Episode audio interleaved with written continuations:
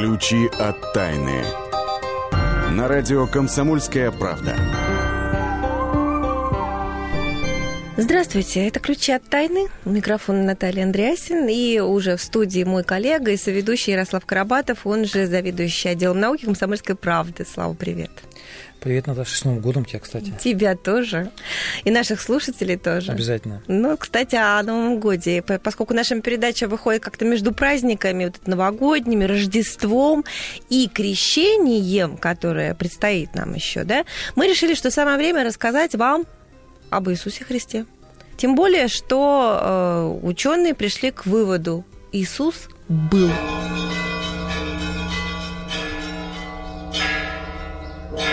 А вот как они пришли к этому выводу, как раз Слава Карабатов и изучал, и сейчас с нами поделится. Слава, делись, пожалуйста. Ну, действительно, такой насущный вопрос, как сами библеисты шутят, что главный вопрос, который интересует людей, когда речь заходит о Библии там, и все, всем остальном, это вот как в случае с ревнивым мужем, было или не было все-таки. Вот, а если было, то где, когда и, и с кем.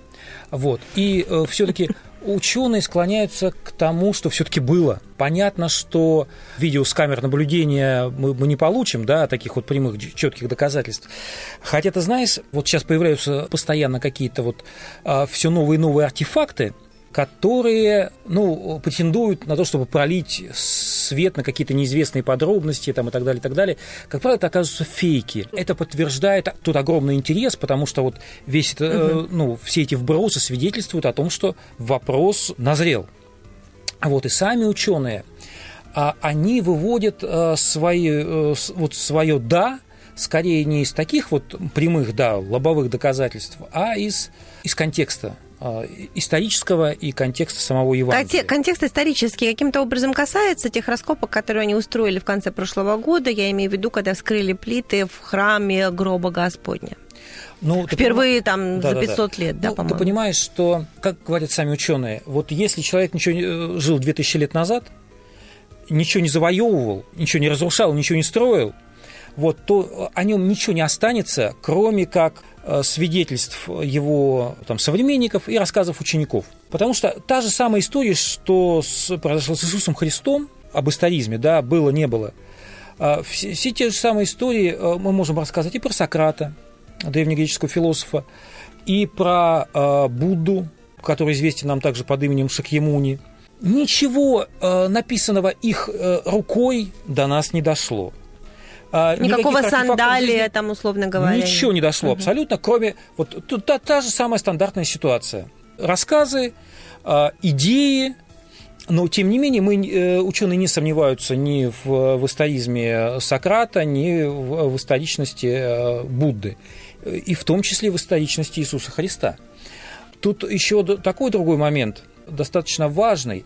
Вот большинство каких-то вот легенд, которые ну, мы знаем, да, исторических мифов, uh-huh. вот, э, э, они рождаются по принципу, ну, истории э, великого успеха, истории великого триумфа. Там, если взять, допустим, вот революцию 17 года в России или там американскую борьбу за независимость. То есть все эти рассказы строятся по, по, по простой схеме. Это значит, все было плохо, нас притесняли, нас обижали, но потом что-то придумали, вот всех победили и зажили хорошо. Ну, та же самая история военного успеха, допустим, это вот э, история ислама, как считают, опять же, ученые. Uh-huh. В случае же с Христом получается очень странная история, потому что это на самом деле э, никакая не история военного успеха, потому что э, скорее про, полная противоположность. Это история поражения, потому что сам Иисус был распят, идеи его никто из современников не оценил, последователей ну, у него особого не было. Меньшинство. Ученики от него так, отвлеклись. Да. И тем не менее, э, Евангелие было написано. Когда оно писалось, э, христиане были э, малой и угнетаемой и абсолютно невлиятельной частью там, общества современного. Да?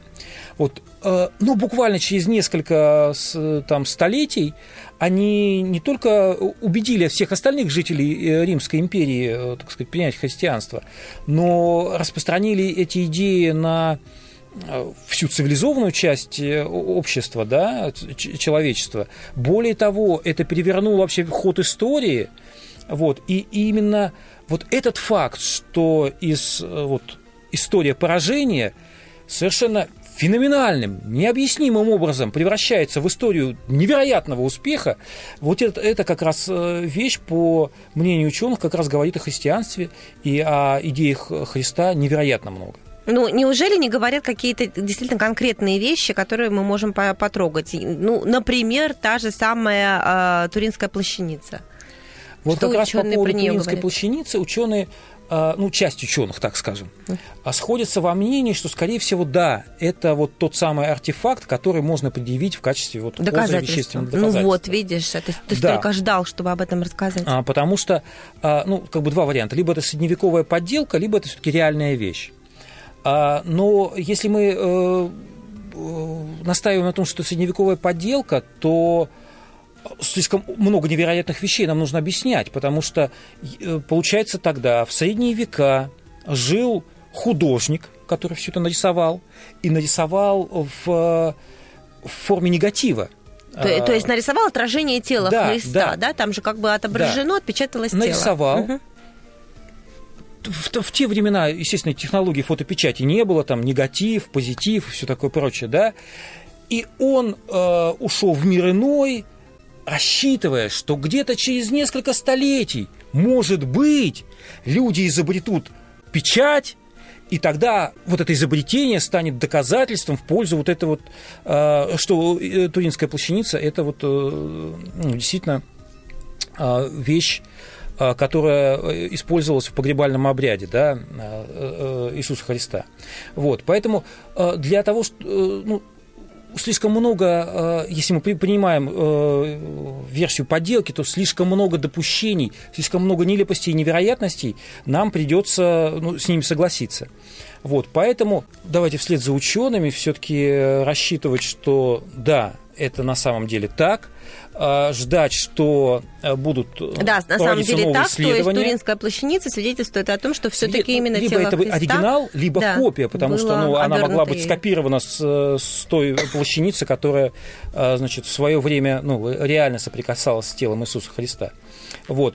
А, она изучается постоянно, существует целый институт, который занимается ее изучением. Вот. И мы надеемся, что мы получим ну, не, то, не только умозрительные да, там, систему доказательств, но и какие-то документальные подтверждения того, что это действительно а, тот самый артефакт, который покрывал тело Иисуса Христа. Более подробно, если вы хотите почитать, почитайте в разделе «Наука» у, в, статье Ярослава Карабатова, он там беседует как раз с учеными, которые вот как раз на днях а, рассуждают о том, почему они приходят все-таки к выводу о том, что существование Иисуса Христа не вызывает у них никаких вопросов и подозрений. К теме этой мы еще вернемся в третьей части нашей программы. А через несколько э, секунд, минут отправимся во вторую часть в места силы, в хибины, а, к самам. И еще будем учиться правильно гадать, потому что у нас сейчас что? У нас сейчас на дворе святки. Ключи от тайны.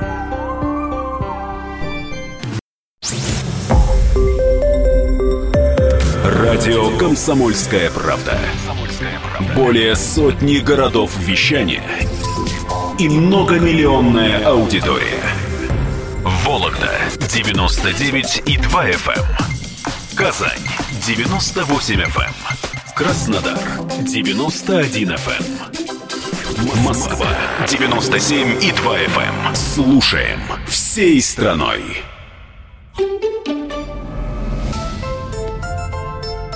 Ключи от тайны.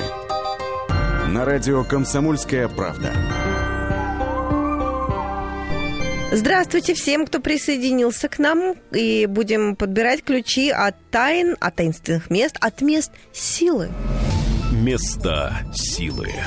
В этой рубрике мы обычно ездим в удивительные уголки нашей страны, я подчеркиваю наши, помним про импортозамещение и э, изучаем новые места именно э, родной страны. Выбираем мы здесь места для вас, места отдыха и, опять-таки, те же места, в которых можно прикоснуться к древним источникам сил. Кого я имею в виду под мы, это, конечно, себя и Ксению Колесову, исследовательницу мест силы, которая сегодня а, выбрала для нас путешествие в Хибины. Ксения, вам слово. Наталья, сегодня мы отправляемся в Хибины. Известные места, места богатые легендами, сказаниями. Здесь как раз располагаются и э, известный такой горнолыжный комплекс Мурманской области Кукис-Вумчор. Находится он в одноименном микрорайоне города Кировск, Муромской области. Добраться сюда, конечно, можно и из Санкт-Петербурга, и из Москвы сказать, что эти места действительно они богаты различными а, сказаниями и легендами, потому что это тоже считается место силы. Например, есть остров, где в незапамятную старину, когда лопари были еще язычниками, жил их бог, и он не любил, чтобы мимо проезжали ночью. И ему приносили в жертву оленей рога. И столько их было там сложно, что они загромоздили весь остров. И тем, кто привозил Богу такой дар, он посылал хороший промысел. И вот э, однажды старик со старухой проезжали мимо после заката солнца, Бог рассердился и обидел старуху.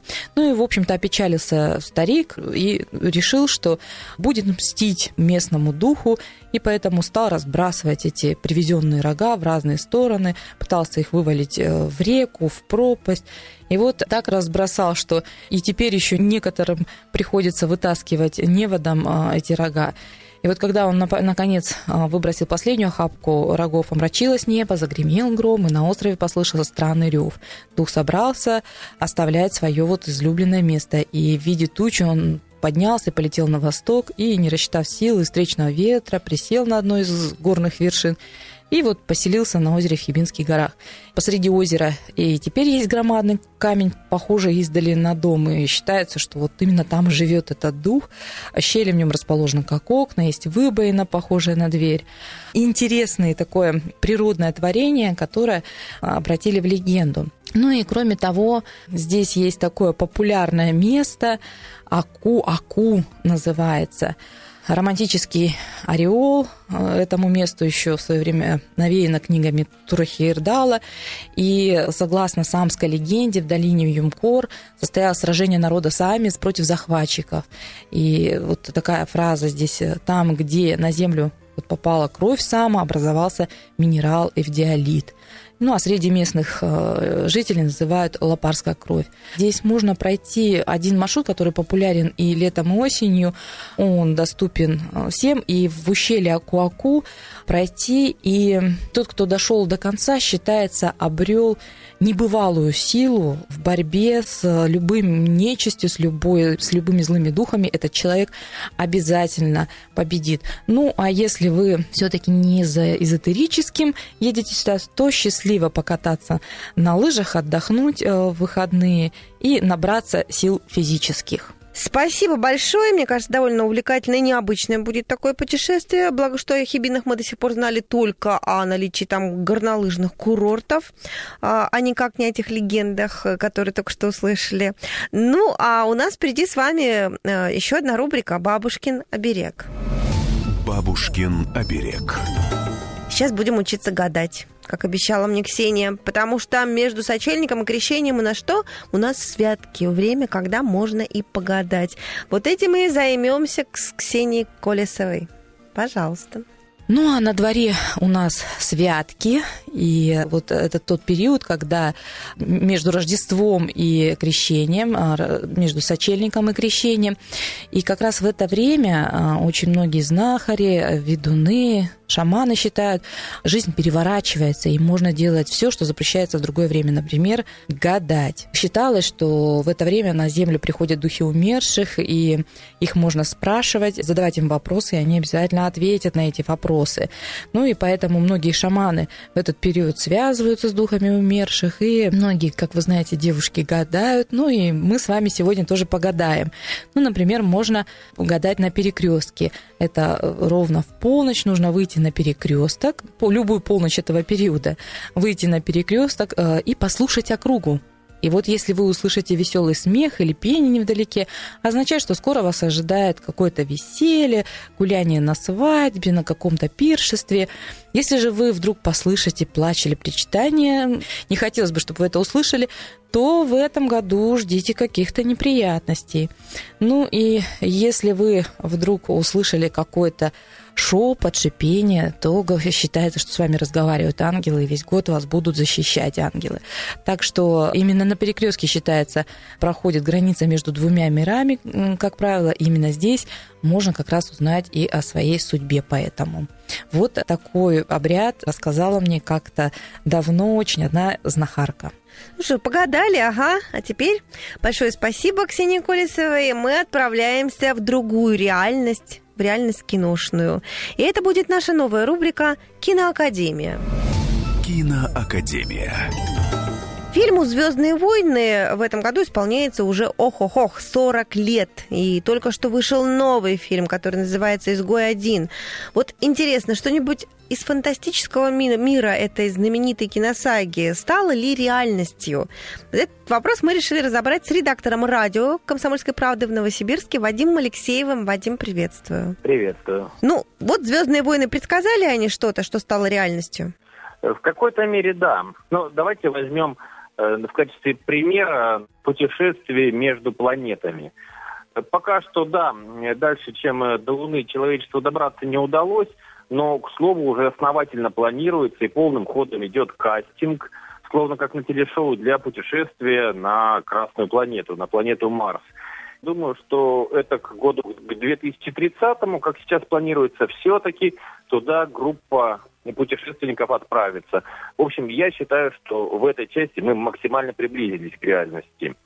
Есть нечто, где, на мой взгляд, предсказание Джорджа Лукаса исполнилось в полной мере. Например, роботы.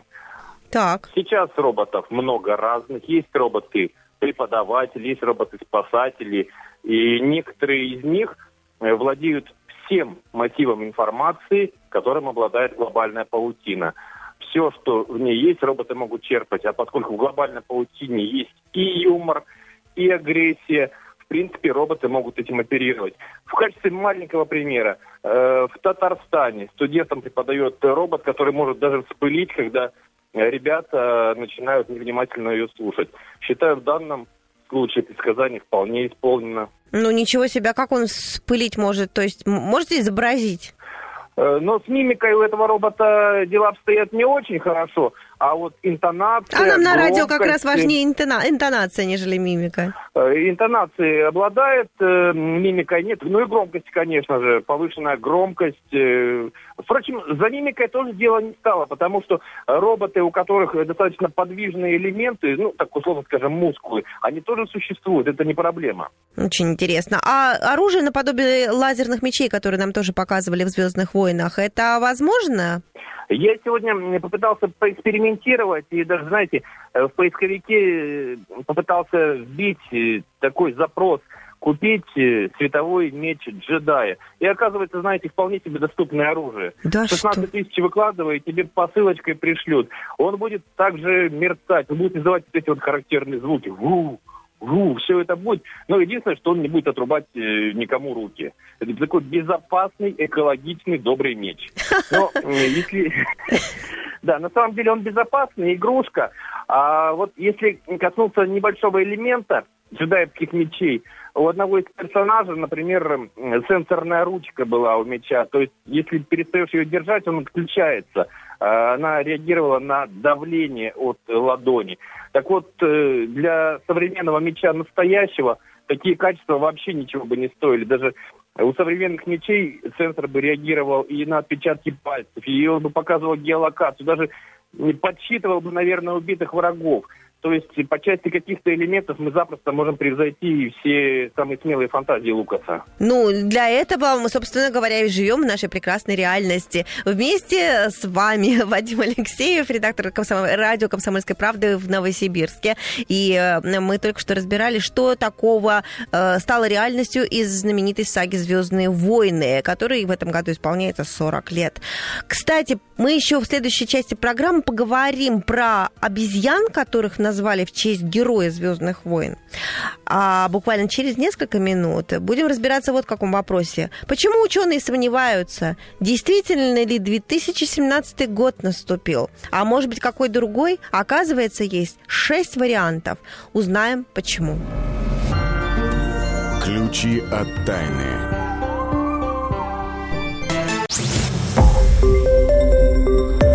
Радио «Комсомольская правда». Более сотни городов вещания и многомиллионная аудитория. Дверь 99 и 3 FM. эм. Белгород 90 и 7 FM. эм.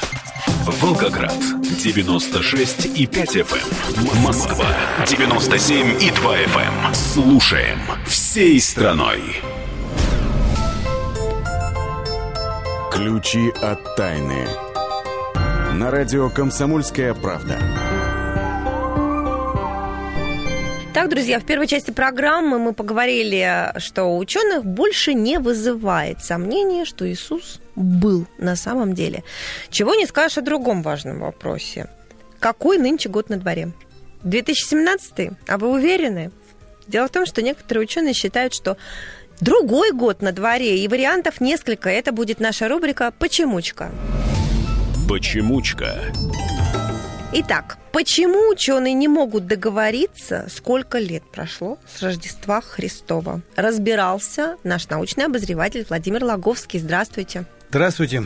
Они могут договориться, потому что неизвестно точно.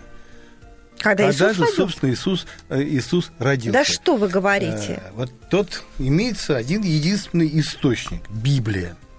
Э, Но в нем нет точных указаний о дате рождения Христа. Единственная э, дата там условная, просто сказано, что в те дни вышло от кесаря Августа повеление сделать перепись по всей земле. Эта перепись была первая в правлении Квириния Сирею.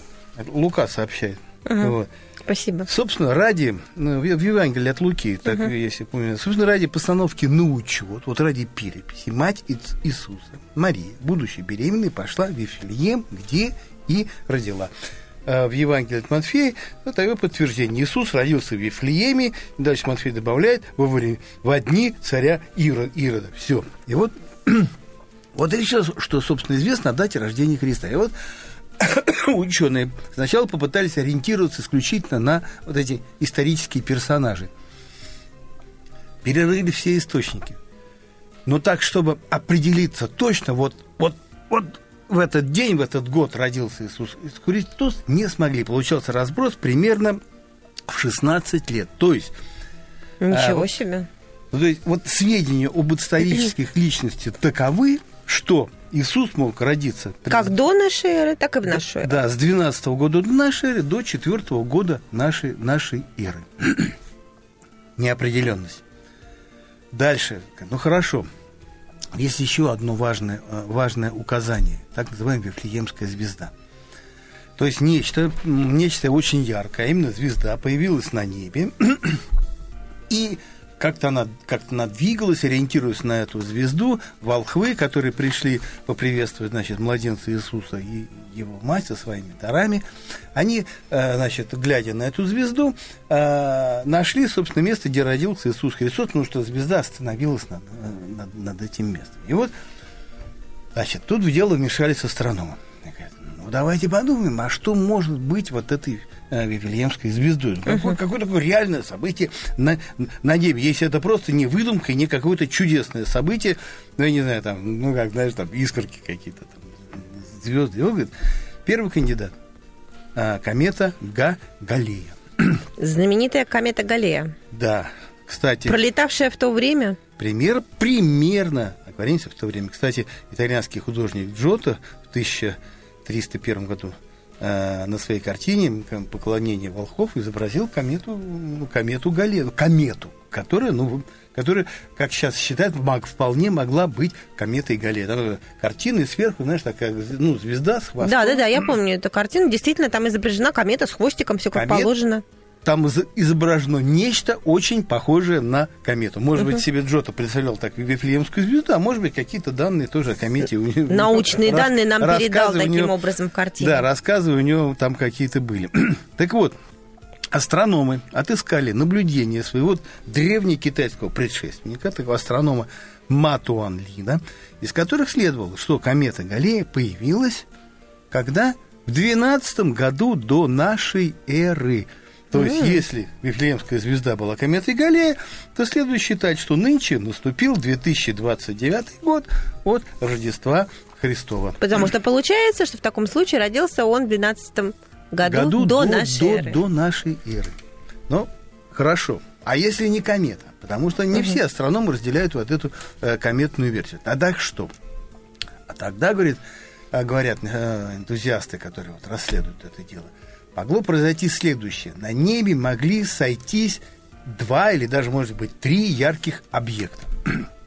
ну, например, э, вот британский астроном, действительный член Королевского научного общества Марк Томпсон предполагает, что сошлись звезда Регул, это самая яркая звезда созвездия Льва, а созвездие Льва, оно очень примечательно, поскольку связано, э, в древности его связывали с коленами рода из, и- и- и- ну, рода и, и- Иуды, и, в общем-то, там ну, такое, такое царское событие. А звезда Регул, это, это еще называли малень- маленький царь, вот со, со звездой Ре- Регул соединился Юпитер, образовал некий яркий объект, который, э, ну, который в общем-то, послужил э, вот этой путеводной звездой. То есть, когда они вместе друг за другом стоят, а они получат не вместе, друг- свечение. не, не друг за Если другом, смотреть а с просто, Земли. а просто рядом. Рядом. Свечение получается такое Ну, мощное. довольно, да? довольно, ну, Мгм. довольно сильное, понимаешь? Вот мы, я, нынешние астрономы такого не видели. Вот.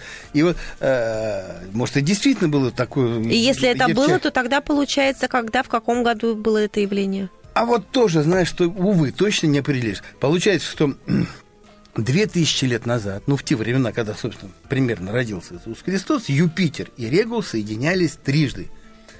В третьем и вторым годах до нашей эры и во втором году нашей эры. Если ориентироваться на эти данные, получается, что вместо 2017 года наступил то ли 2020, то ли 2019, то ли 2015-2017 еще не наступил. Другие астрономы тоже. Не один этот Томпсон, знаешь ли, там ищет, что там такое. Что там, на ну, я небе- надеялась, что на будет больше произошло. вариантов. Австралийский астроном Дэйв Ренеке а, свои расчеты провел и определил, что Иисус родился за два года до нашей эры. Потому что тогда, как он вычислил, на небе тоже произошло соединение, которое должно тоже быть, было быть весьма ярким. Но не Регула Юпитера, а Юпитера и Венеры что тоже могло образовать весьма яркий объект, который, в свою очередь, э, волхвы могли ну, посчитать некой вот этой Вифлеемской звездой. К такому же точному, что удивительно, знаешь, вот пришли астрономы из, американцев уже, из университета Индианы, тоже говорят, да, это за два года до нашей эры, да, это Юпитер и, и Венера, и, и что тогда? У нас тут какой год наступил? 2019. Вот эти самые гадания, они каждый происходят каждый год. Знаешь, прям так даже вот традиция. И нынешний год тоже не стал исключением. Вот в, в канун Нового года подключился к расследованию эм, такой профессор теоретической астрофизики и космологии в университете Нотр-Дам Грант Метьюс. И он, сказал- он э, тоже расчеты, расчеты, расчеты, и говорит, соединение было, да, точно. Но не как вот эти мои говорили, а Юпитера и, и Сатурна. Это, это получился такой грандиозный объект. Более того, там, знаешь, тоже все это в со- созвездии Льва, и он считал, считал, и говорит, подобное, подобное событие может, если, если и случится когда-то, то не раньше, чем через 500 тысяч лет. То есть настолько, по его мнению, было редкое событие, которое вот образовало вот это Вифлеемское, кто его знает, можно предсказать. По его версии тогда Второе получается... пришествие Христа, знаешь. Запишем, не скоро, 500 через, тысяч лет. Через, через 500 тысяч лет. Так вот, Так по получается, версии по его версии? сколько получается? 2023 год. Мама дорогая, теперь давайте не запутаться, да? У нас пять вариантов получается. А На в дворе... 2017 так и 6. Итого. Итого, 2017, но не, это скучно, я считаю, уже. 2023, 2020, 2019, 2015 и самый ранний 2029 вообще. Выбирайте на ваш вкус, какой год сейчас на дворе. В общем, с Новым годом, дорогие товарищи! Так вас поздравил наш... С новыми С годами. новыми годами вас поздравляет наш научный обозреватель Владимир Логовский. Но чтобы окончательно запутать вас, сейчас темная история. Темная история о том, как на египетском папирусе обнаружили молитву, которая в переводе оказалась точь-в-точь «Отче наш». Послушайте. Темные истории. На радио «Комсомольская правда». Не так давно в Британском научном музее якобы нашли неизученный ранее документ на ныне мертвом египетском языке. На папирусе была написана молитва. Когда ее перевели, то оказалось, что она почти в точности повторяет молитву «Отче наш», причем свиток был датирован тысячным годом до нашей эры, то есть до зарождения христианства. Автором египетской молитвы был слепой фараон Эхнатон. Сходство египетской и христианской молитв было настолько поразительным, что ученые ломали голову над тем, как такое возможно. Неужели Библия была написана на основе древних египетских текстов? И что следует считать первоисточником? Кроме того, в древнеегипетских письменах ученые неожиданно обнаружили множество параллелей с библейскими сюжетами. Например, понятие божественного супружеского союза. Имелся и текст о появлении на свет Спасителя. И это за 550 лет до Рождества Христова. В старинных папирусах можно было найти рисунки обряда крещения фараона в водах Нила – а в начале прошлого века революционер-народник Николай Морозов, сидевший в Шлиссельбургской крепости, выдвинул версию, что Египет и Израиль были единым государством, а Иисус и Эхнатон – это одна историческая личность. Существует предположение, что кто-то из древних ошибся с летоисчислением. А есть версия, что никакого папируса в Британском музее не находили. Темные истории. Ключи от тайны. Радио «Комсомольская правда». Более сотни городов вещания и многомиллионная аудитория. Находка 107 и 2 FM. Тюмень 99 и 6 FM. Эм. Владивосток 90 и 4 FM. Эм. Москва 97 и 2 FM. Эм. Слушаем всей страной.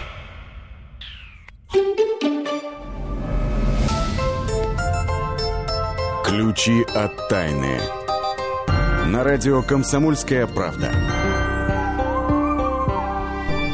Мы возвращаемся в студию. Мы, это я, Наталья Андреасин и Ярослав Карабатов, конечно же. И вот о чем хотели поговорить э, в этой части. После новогодних праздников опять начались занятия в школе, как известно. А тут и мы к вам с сюрпризом. Оказывается, в учебнике истории попали как минимум пять мифов, которые наши дети доблестно изучают. Вот мы сейчас эти мифы будем развенчивать постепенно, в каждой передаче по одному. Я предлагаю, Слав, сегодня поговорить о комплексе Бонапарта на самом деле. Фейк недели. Ну, комплекс Наполеона, да, что э, мы знаем об этом, что это, ну, вообще, это выражение ввел немецкий психолог Альфред Адлер.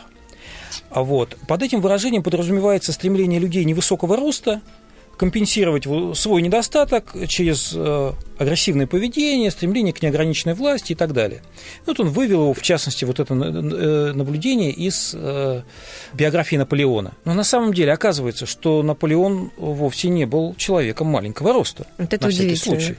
Да.